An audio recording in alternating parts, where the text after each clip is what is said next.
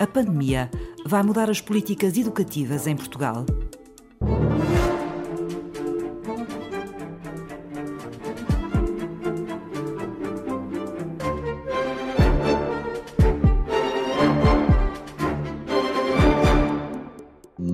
Vale a pena estarmos aqui a fazer profissões de fé em defesa do ensino presencial.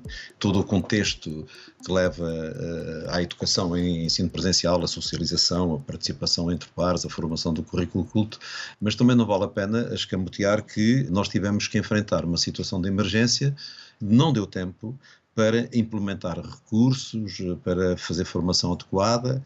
E eu penso no balanço que faço e da observação que faço que o, o balanço é altamente positivo. Uh, eu creio que os únicos meios que não foram utilizados foi mesmo o pombo correio e os sinais de fumo, porque de, de resto tudo foi utilizado para não deixar nenhum aluno para trás. João Ruivo é professor universitário, especialista em teoria e história da educação.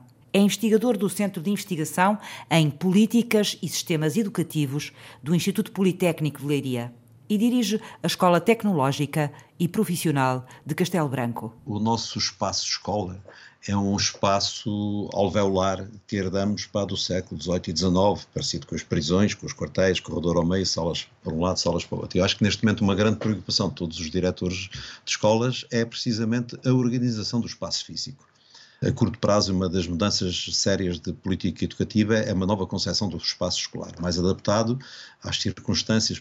Essa é uma primeira preocupação, é como é que se deve organizar o espaço escolar. A Direção-Geral de Saúde tem um conjunto de normas que enviou às escolas que terminam sempre se possível, se possível, se possível, se possível portanto, deixando um pouco ao critério de cada direção. Enquanto que você teve, até há 15 dias atrás, um conjunto de peritos na área da saúde a aconselhar o governo sobre o que deviam fazer eh, na área sanitária, você nunca viu nenhuma reunião com peritos de educação a tentar desenhar o que é que pode ser o próximo ano. Não teve.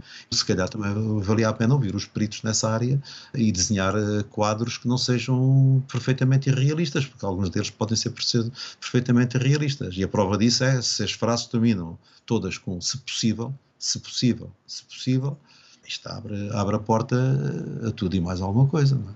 Depois temos uma organização que também tem que ser revista rapidamente em termos de, de, política educativa futura, que é a organização arquipelágica das escolas nos mega agrupamentos.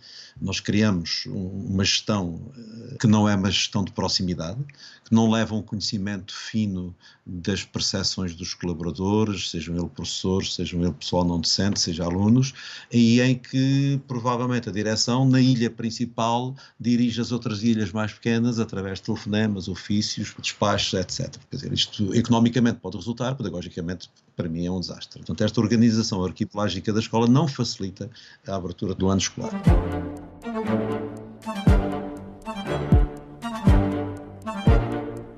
É preciso que as escolas se preparem para ter um mapeamento muito claro de qual é a situação dos alunos e dos professores em termos de acesso às tecnologias da informação e da comunicação. Esse mapeamento tem que ser feito a tempo. A seguir ao mapeamento, é fundamental que haja plataformas de comunicação eh, universais dentro da escola. Não interessa qual é, se é o Google Classroom, se é o Zoom de, de Colibri, não interessa. Desde que seja eficaz, tudo bem.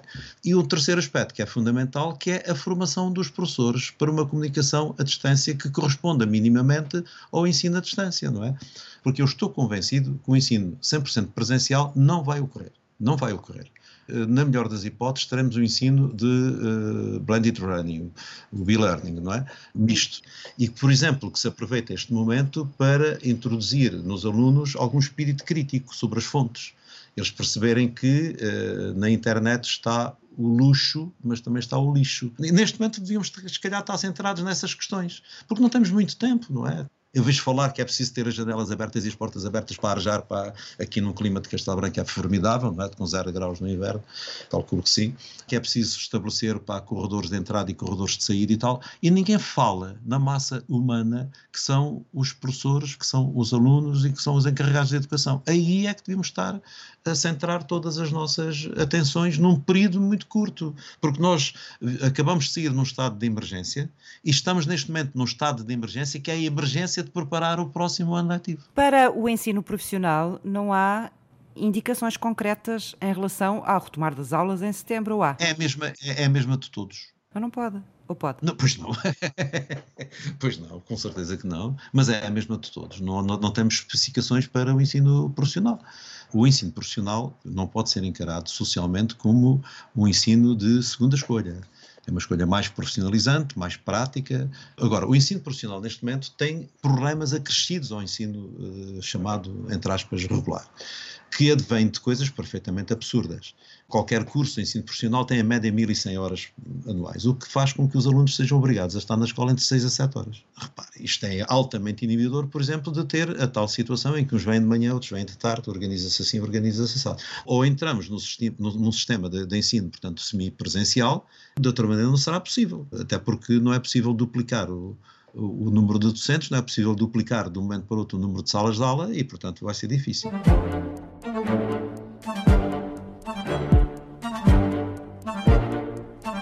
Ser dramático, por exemplo, para os alunos de primeiro ano de escolaridade. O confinamento e o estado de emergência ocorreu num, num período relativamente fácil, foi no terceiro período os professores tinham avaliação maioritária, avaliação, tinham avaliação contínua de primeiro e segundo, e segundo período. Os alunos tinham tido aulas presenciais durante o primeiro e segundo período. Portanto, sabiam o que era a escola, sabiam o que era o professor e tal. Agora, por exemplo, começar num sistema semipresencial ou mesmo à distância, para os alunos de primeiro ano de escolaridade, pode ser problemático, porque não têm sequer a representação da escola, não é? Neste momento temos uma situação grave, Eduardo, é que os professores que estão no sistema provavelmente não estão lá daqui a 10 anos e os professores precisam de estar lá daqui a 10 anos ainda não começaram a ser formados. Há 10 anos atrás tínhamos 16 mil professores com menos de 30 anos no sistema. O ano passado sabe quantos professores tínhamos com menos de 30 anos? 640. Em 10 anos.